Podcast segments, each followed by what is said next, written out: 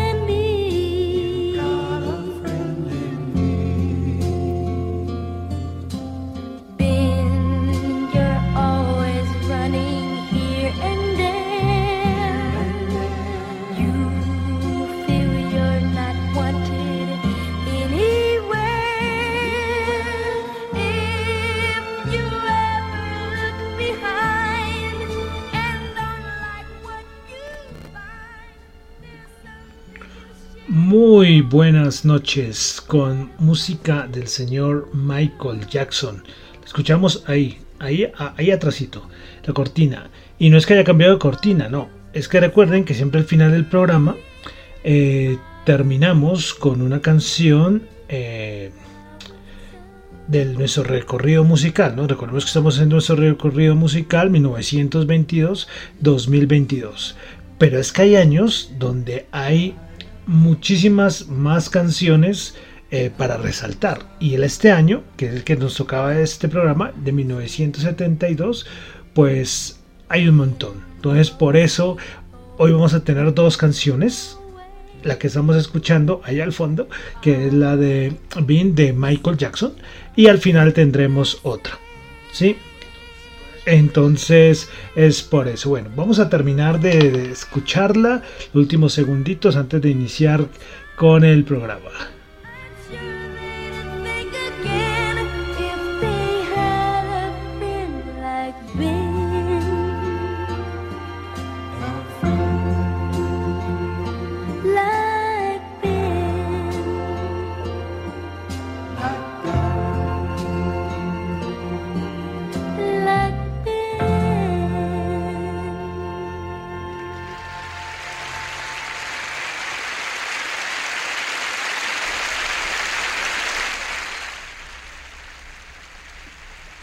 Listo, entonces, ahora sí, buenas noches nuevamente. Estamos escuchando entonces a Michael Jackson con su canción Bean. Recuerden, estamos en nuestro recorrido musical que siempre es al final del programa, pero ahora que entramos en años donde hay muchas canciones para resaltar, de pronto vamos a colocar una al inicio y una al final. Bueno, quiero saludar el día de hoy, hoy es domingo 3 de julio del año 2022.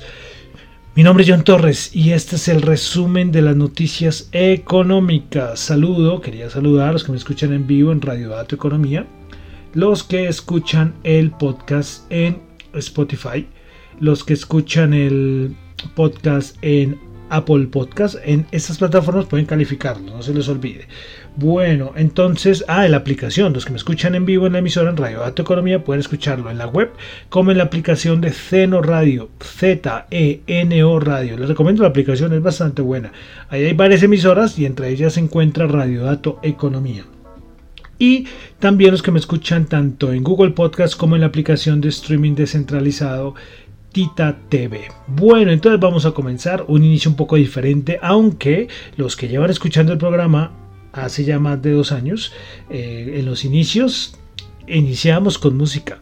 Antes, en la, anterior, en la anterior temporada, comenzábamos, la música era al inicio. Pero bueno, como les digo, cuando haya alguna canción que cambiar o de resaltar, vamos a, a dar dos canciones, ¿sí? Porque como les digo, ya estamos, llegamos al año 1972 en nuestro recorrido musical. Bueno, entonces vamos a comenzar con el resumen de noticias económicas. Recuerden que lo que yo comento acá son solamente opiniones personales, no es para nada ninguna recomendación de inversión. Bueno, entonces vamos a empezar.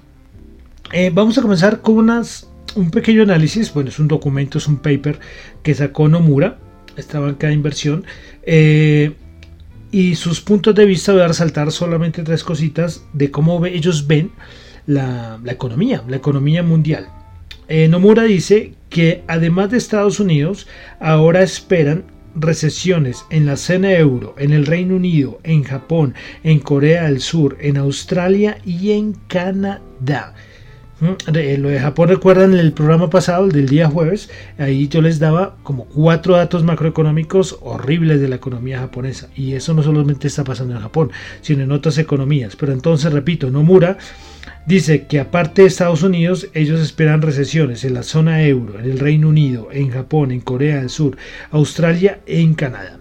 También Nomura dice que en Estados Unidos se espera una recesión eh, más o menos prolongada. Ellos dicen que sería de cinco trimestres de duración. Bueno, y finalmente ellos sacan como un cuadrito de sus expectativas de crecimiento económico el Producto Interno Bruto de las economías de ciertas economías y lo compara con su anterior estimación y la nueva estimación. Estados Unidos, su anterior estimación de crecimiento económico para el 2022 era de 2,5%.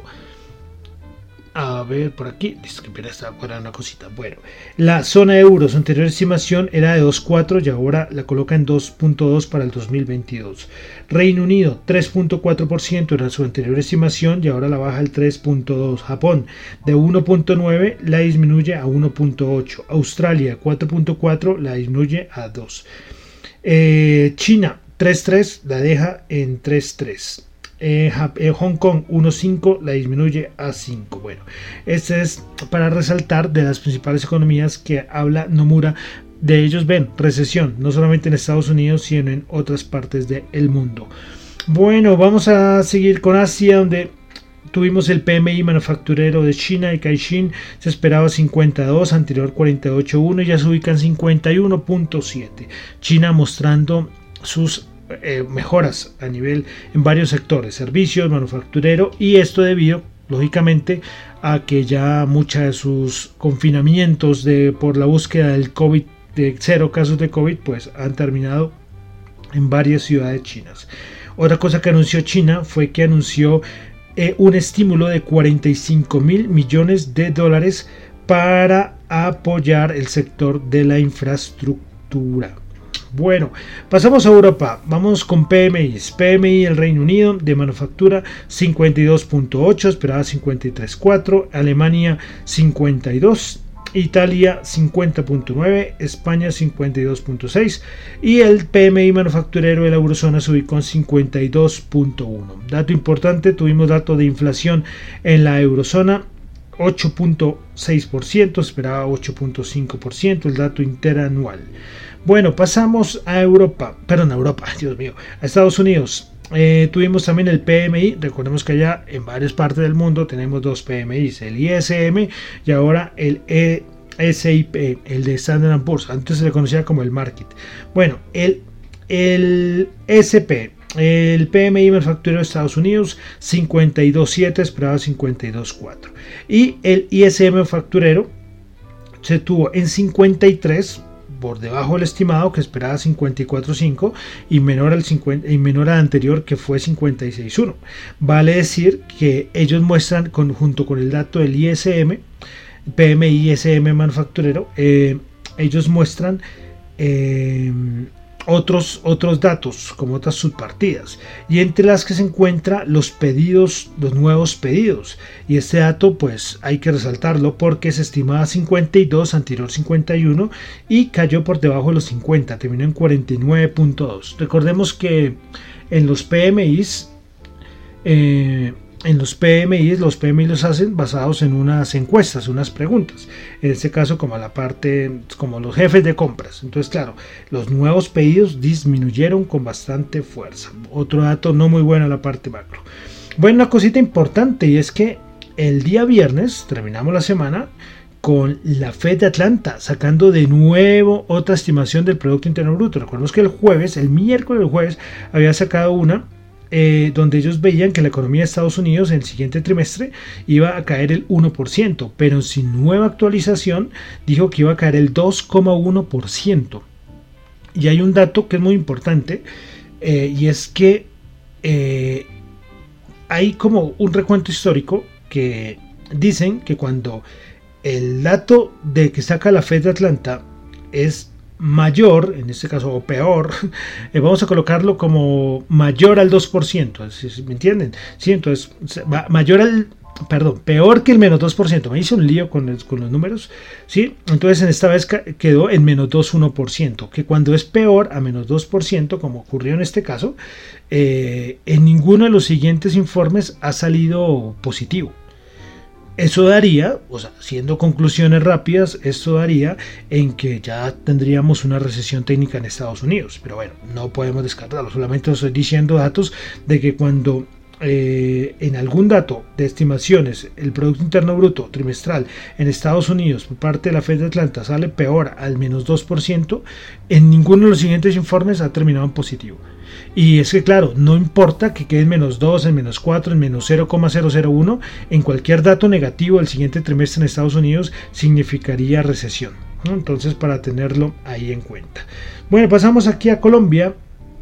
Y es que tuvimos el PMI manufacturero aquí en Colombia, 55.7. Es el mejor dato de los últimos más de los 6-7 años. Un dato buenísimo, el PMI manufacturero en Colombia.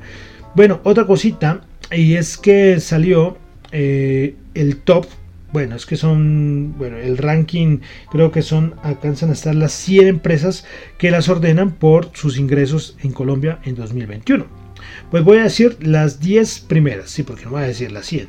Bueno, eh, del 10 al 1. Puesto número 10, ISA, 9, 9 PS, 8, Grupo Nutresa, 7, Concel Claro, 6. Reficar, 5. Grupo Argos, 4. Almacenes Éxito, 3. Terpel, 2. EPM y EPM. Y en el número 1, Ecopetrol. Ecopetrol entonces es la empresa más grande debido a sus ingresos. Ojo, solamente a sus ingresos. Bueno, más cositas de Colombia. Y es que eh, en, ya este mes aumentó el precio de la gasolina y diésel aumentaban en más de 150 pesos. Se tenía que haber un aumento. Es que ya, pues sí, de cierta manera estamos con, el, con la gasolina estos subsidiados. Porque aquí ustedes han visto lo que ha subido el petróleo en todo el mundo. La referencia ven que la de Colombia. Pero acá no sentimos, los, las personas de pie no sentimos ese golpe. Pero ahora sí lo vamos a sentir. ¿sí? Porque eso sería darle un pequeño alivio a la nación. Bueno, y finalmente quiero que escuchen el siguiente audio que les voy a colocar del futuro ministro de Hacienda que habló precisamente en estos días. Bueno, entonces, a ver, escúchenlo y lo comentamos, solamente para que lo escuchen. Colombia tiene que explorar más y buscar más gas. Eso es fundamental. digamos, las reservas de gas de Colombia son muy cortas eh, apenas alcanzan como para tres años. Y hay el petróleo, donde hay 180 contratos firmados. Entonces lo primero que hay que ver es si, si eso es suficiente, pero digamos el autoabastecimiento, si es un objetivo claro, eh, e incluso eh, hay que seguir exportando petróleo, porque si no el problema de, de balance de pago se vuelve inmanejable. Bueno, ya ahí yo creo que ya lo escucharon, el audio, la opinión del próximo ministro de Hacienda hablando de que hay que explorar más. Y me pareció, bueno, ahí todo lo dice el audio, solamente quería pasárselos, que no quería comentarlo. Ahí, ahí tenemos la fuente de audio perfecta, palabras del próximo ministro de Hacienda, y lo cual, bueno, vamos a ver si es un alivio para el mercado, para todos. Eh, veremos, porque eso es un punto de vista respecto al sector petrolero y de extracción eh, muy polémico, ¿no? Muy polémico desde antes de las elecciones presidenciales. Pero bueno, ahí quedó el audio del próximo ministro de Hacienda, José Antonio Campo. Bueno, entonces vamos a continuar eh, ya con la parte de mercados. y es que JP Morgan sacó un datico respecto al petróleo. Dijo que dado a los altos niveles de estrés, colocan así, o volatilidad que se presenta en el mercado de petróleo actualmente, dice que un recorte de 3 millones de barriles por día podría hacer que el precio, precio mundial de la referencia Brent salte a 190 dólares. Y, pero el mismo JP Morgan dice que habría un escenario mucho más extremo, mucho más pesimista, eh, o no más pesimista, mucho más extremo, dejémoslo ahí, Y sería un recorte de 5 millones de barriles en la producción. Y que, esta, y que este recorte podría llevar al petróleo Brent a 380 dólares el barril. Esto lo dice JP Morgan. Bueno, ahí lo dejamos, esperemos. Ellos colocan en un escenario muy fuerte, muy extremo, de un recorte de 5 millones de barriles al petróleo a los 380 dólares. Bueno, listo, más cositas de mercados. Eh, Tesla dio su dato de entrega de vehículos se estimaban unas 261 mil y resultaron 254 mil, menor a lo estimado. Y ellos aquí culpan a los confinamientos en China, que detuvo la cadena de suministro. También del mismo sector, General Motors dijo que durante el segundo trimestre los volúmenes mayoristas de vehículos se vieron afectados por el momento por la situación perdón, de ciertos envíos de semiconductores y otras interrupciones en la cadena de suministros. Entonces, Tesla y General Motors afectados por lo que ha pasado los meses anteriores, aunque ya muchos empiezan a decir que vamos a tener sobreoferta de semiconductores cuando la cosa se empiece a, a ya, bueno, ya la cosa se ha empezado a mejorar un poco en ese sector, sí, pero bueno, ahí lo dejamos. Listo, entonces ya vamos a pasar a la parte de mercado, de los índices. Sí, porque siempre cuando digo mercados, digo antes mercados y vuelvo a decir mercado, no, esta es la parte más de índices bursátiles, de las bolsas. Bueno, eh, comenzamos nuevo semestre eh, y seguimos con lo mismo. no ha cambiado nada, no, hemos tenido nada. Eh, lo, el mercado sigue pendiente, ya no tanto de la inflación. Recuerden que estamos hablando de la parte de mercados y, y renta variable y mercado financiero, ¿no? Es que los días yo estaba teniendo una conversación y y con una persona que está muy alejada de todo esto y me lo decía con, total humanidad, me decía, pero es que lo de la inflación, imagínense que eso está afectando, imagino que mucho la caída de las bolsas.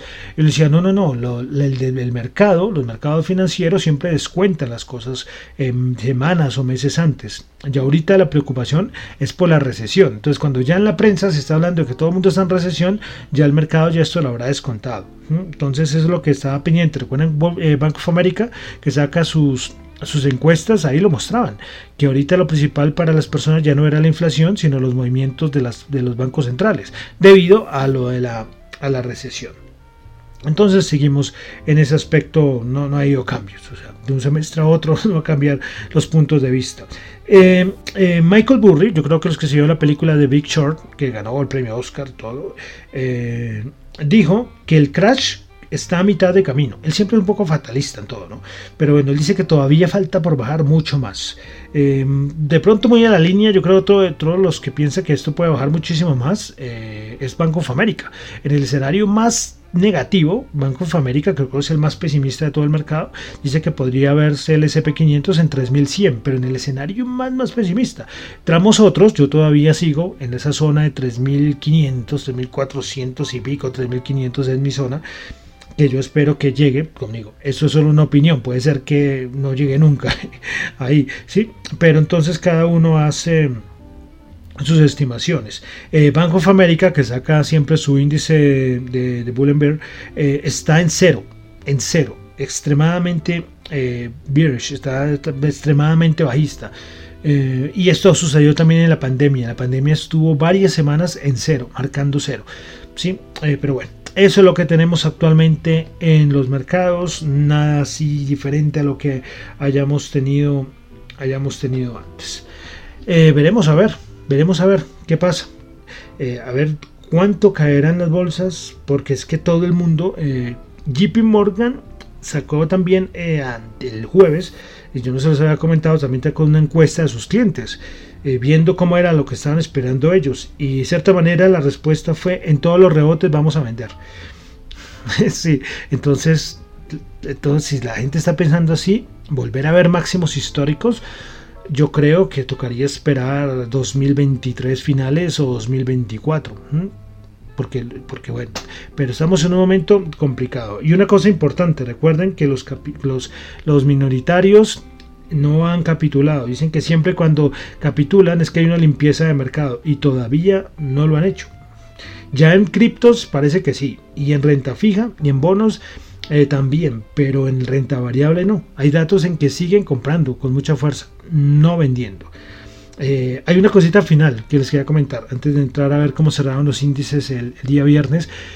Y es que eh, la recuperación de los mercados es distinta cuando ocurre algo externo de cierta manera a la economía o a los mercados o algo interno.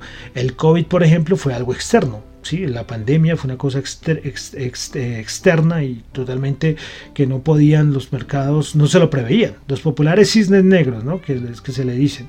Y cuando pasa esto, las caídas son muy fuertes, muy fuertes, porque es que como nadie puede eh, prepararse, nadie puede hacer coberturas, todos los mercados caen con una fuerza tremenda. Por eso vimos el VIX el año pasado en 80. Pero cuando hay cosas como inflación, deflación, eh, bueno, todas cosas, crisis económica, recesión, el mercado sí puede prepararse para eso y por eso las caídas pues son un poco más manejables, porque la gente se alcanza a cubrir, los inversionistas pueden hacer movimientos, cosa que no pasa con, eh, con eventos como por ejemplo con lo del COVID. Pero con, entonces, con el COVID, ¿qué pasa? Que con el COVID, bueno, con el COVID, que es un ejemplo, con cualquier otro efecto externo o cualquier cisne negro, las caídas son muy rápidas, pero la recuperación también. Mientras que en un evento como estamos, las caídas son más lentas y igualmente la recuperación. Eso puede, ustedes cojan un gráfico del Nasdaq después de la crisis del .com, de la burbuja del .com, cuántos años tardó en volver a máximos, ¿sí? Uno, dos, tres, cuatro años. Entonces, o Japón, miren el gráfico de Japón. ¿Cuántos años llevan esperando máximos históricos? ¿Mm? Muchos años. Entonces, eh, entonces, así es, quería comentarles solamente eso. Bueno, entonces vamos a pasar cómo cerraron los índices. En Estados Unidos solamente voy a nombrar los cierres. El Dow Jones subió el 1%, subió 321 puntos, 31.097 puntos. El Nasdaq subió 0,9%, subió 99 puntos, 11.127. Y el SP500 subió el 1%, subió 39, 3.825 puntos. Bueno, vamos a dar un repasito siempre a nuestro VIX a nuestro índice del dólar y a ver la rentabilidad del bono de los Estados Unidos. Entonces vamos a mirar el VIX. El VIX. Entonces el VIX el día viernes cerró en 26,7. 26,7. O como digo, la volatilidad cero. O sea, no mentira, cero no, pero está muy por debajo de lo que podría esperarse con el mercado que estamos teniendo. Vamos con el índice del dólar. El dólar fortalecido los últimos días en el mundo. ¿eh? En el mundo. Bueno, entonces el dólar 104.9 alcanzó a llegar, alcanzó a llegar es, la anterior semana casi a 105,5. Subía importante. Y el bono, vamos a ver la rentabilidad del bono de los Estados Unidos que sigue bajando, ya van 2,88. Y es que ya se sigue descontando una recesión. Yo como les comentaba el otro día, eh, cuando ya ven que la Reserva Federal no va a poder tomar medidas más fuertes, la rentabilidad del bono, la rentabilidad, no el precio, la rentabilidad baja. Eh, sacaban un datico, yo lo publiqué en mi cuenta de Twitter, en arroba John Chu, yo lo coloqué el dato de los bonos, ¿no? o sea, datos que el peor año de los bonos, yo no sé en cuántos años. Eh, muchos lo colocan desde la crisis del 29, igual que para las bolsas. Como les digo, muchas veces estamos escribiendo capítulos de historia económica muy importantes. ¿eh? Entonces, vívanlo, los que están en el mercado sepan analizarlos, porque si, sobreviven a todo lo que estamos viviendo, créanme que les va a ir muy bien después. Bueno, vamos a la Bolsa de Valores de Colombia. El MSCI Colcap subió el 2,6%. Eh, cerró en tan, tan, tan, 1357 puntos. Bueno, vamos a dar un repasito lo que más subió la Bolsa de Valores de Colombia el viernes. El Cóndor 10,96, Grupo de Energía Bogotá 7,4, el Grupo Oval preferencial 5,3%. Lo del Cóndor por la noticia que ya habíamos comentado acá de esa de la compra por parte de no sé si una subsidiaria una afiliada a Colpatria. Bueno, principales perdedoras en la Bolsa de Valores de Colombia, Fabricato bajando el 4,6%, Grupo Argos Preferencial bajando el 3,6% y Grupo Sura Preferencial bajando el 3,6%. Vamos a algo de commodities, algo de commodities. Vamos a comenzar con el oro, el oro 1811, eh, subiendo 10, el petróleo, el WTI 108 y el Brent 111. El dólar en Colombia, que está regiendo todo este fin de semana, sábado, domingo, lunes, como mañana es puente, eh, y el día martes 4198 es la TRM más alta de la historia, ojo, pero no es el cierre del dólar más alto en el sentido del spot. Es que eh, uno ve y lo que uno tranza de cierta manera eh, cuando se va a hacer un pago en el banco les va a aparecer la TRM, la tasa representativa del mercado, que se da cuenta como una especie de promedio de lo que pasó en el día. Pero el spot es otra cosa. ¿Sí? Entonces en el spot todavía el cierre, el más, el mayor creo que está en 4200, bueno, 4200 algo me atrevo a decir el valor exacto. Pero por la TRM, estamos en la TRM más alta de la historia en Colombia para todo este puente festivo. Si van a hacer compras, entonces tengan en cuenta que está en 4198. Bueno, y vamos a finalizar con las criptos. Eh, el otro día hay varios que, me han, comentado y me pareció muy curioso. Y es que por todo lo que representa Bitcoin o el mercado cripto, que es el mercado más volátil que hay, y, ya lo muestran, dicen, o sea, ustedes pueden tener la pantalla, puede ser que odien las criptos, que pues, les parezca lo peor y todo, pero eh, mucha gente lo está teniendo una pantallita con Bitcoin al lado. ¿Por qué? Porque es que Bitcoin está convirtiendo no como en un VIX, pero sí en un representante de cómo está el apetito del riesgo del mercado. Entonces, como les digo, puede ser que no les guste y nunca vayan a comprar ni siquiera un Satoshi o un Bitcoin en su vida y les tenga, pero sí, les tenga toda la fobia del mundo, que hay mucha gente que le tiene fobia, pero, pero es un, es un, es un representante, eh, da una señal de cómo está el riesgo del mercado. Y recordemos la correlación muy fuerte que ha tenido el, las criptos con el mercado de renta variable, por ejemplo. ¿sí? Gráfico del Nasdaq y Bitcoin, por ejemplo, cójanlo y compárenlo. ¿sí? Entonces es curioso, es curioso y, me, y lo ha dicho varias gente. Lo escuché un analista que él dice que de criptos es muy franco, un analista español dice muy franco, yo esto entiendo muy poco, yo no sé nada, pero solo sé que hay una relación muy importante entre el apetito del riesgo que haya en el mercado y el Bitcoin. Entonces, cuando hay miedo en el mercado, el Bitcoin baja, la gente no quiere saber de riesgo y baja con más fuerza cuando las cosas se ponen más complicadas. ¿Mm? Interesante, me pareció muy interesante. Bueno, criptos, eh, últimas 24 horas, Bitcoin subiendo el 0,2%, Ethereum subiendo el 0,7%, BNB subiendo el 0,7%. Ripple subiendo el 2,5%, Cardano subiendo el 0,2%, Solana subiendo el 0,8%, Dogecoin subiendo el 2,8% y Polkadot subiendo el 0,7%. De criptos una cosita, y es que aquí en Colombia el, eh, el Ministerio de las Mintic pues anunció algo que pareció de verdad muy interesante y es que el gobierno de Colombia, mediante el Ministerio de las TIC, lanzó el Registro Nacional de Tierras, pero lo van a hacer, eh, van a hacer sobre la plataforma XRP Stamp. ¿Qué es XRP Stamp? Es una plataforma de, como de, de especie de notaría donde se pueden registrar todo tipo de documentos o tipo de personas y esta está bajo la blockchain de Ripple. Ripple es una es una, es una cripto. Sí, me pareció interesante esto. La aplicación es de blockchain y en su documento, porque también el MITIC sacó como su documento, el segundo documento que habla de blockchain para el Estado colombiano. Eh, ellos mismos lo dicen en el documento y me pareció genial, lo, lo resalté en, en, redes, y es que ellos dicen que es que es muy difícil desquitar, y ha sido una tarea difícil, y yo soy testigo porque yo doy charlas y lo digo, que no todo lo de blockchain es Bitcoin, ni siquiera criptomonedas ni siquiera criptos, Bitcoin, porque todo el mundo relaciona con Bitcoin, con Bitcoin, con Bitcoin. Y otros solo piensan que es criptomonedas. No, no, no, es que esto es mucho más allá, esto es mucho más allá. Recuerden que blockchain, vamos a verlo como una base de datos. Es una base de datos donde se pueden construir un montón de aplicaciones.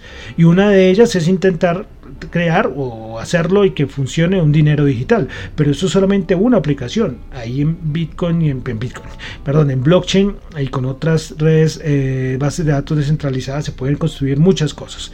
Pero bueno, quería resaltar esto del Registro Nacional de Tierras en Colombia bajo blockchain. Bueno, y ya terminamos por el día de hoy el resumen de las noticias económicas del día. Recuerden que lo que yo comento acá no es para nada ninguna recomendación de inversión, son solamente opiniones personales. Mi nombre es John Torre, me encuentran en Twitter en la cuenta arroba John Chu, en la cuenta arroba Economía, para asuntos de la emisora, radiodatoeconomía arroba gmail.com y en Twitter, radio, no, Dato Economía R, no, me prendo la bendita, la bendita cuenta, ¿no? Qué desastre. Dato Economía R, arroba Dato Economía R, así está la emisora en Twitter. Bueno, y como les decía al inicio, hoy tenemos dos canciones de nuestro recorrido musical 1922-2022. Al inicio escuchamos a Michael Jackson, el gran Michael Jackson con Ben. Él era muy niño cuando comenzó en esta época. Eh, sus, dar sus primeros pinitos con, sus, con los hermanos Jackson. Eh, pero bueno, y ahora vamos a cerrar eh, con una canción, pero en español. Y hay alguien que repite, el señor Nino Bravo. Increíble, es que el año 1972 y me faltaron porque acá había canciones de rock, estaba también Elton John, estaba, mejor dicho, un montón de cantantes y canciones buenísimas de este año 1972, increíble. Pero bueno, vamos a terminar entonces con un señor que repite aquí en el programa, el señor Nino Bravo, con su canción, creo que la canción más famosa de él, Un beso y una flor. Muchísimas gracias.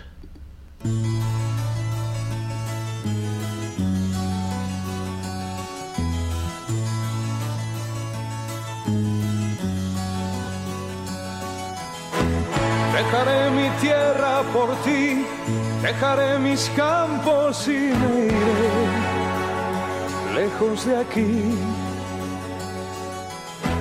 Cruzaré llorando el jardín y con tus recuerdos partiré lejos de aquí. De día viviré pensando en tus sonrisas, de noche